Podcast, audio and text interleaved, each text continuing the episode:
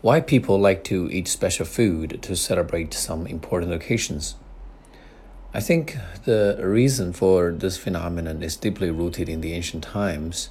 By then, there were not enough food supply for people, so a lot of people would starve to death, and uh, food means meant a lot for the survival of the people at that time, so our ancestors. Therefore, whenever um, there was some important occasion or something worth celebrating, people would bring out the food that they probably have stored or saved for a long time to share with others.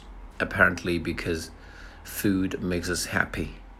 And then, after millions of years of evolution, this kind of pattern becomes a part of our gene. And that is also why, whenever we feel depressed, we can save ourselves by a sumptuous meal.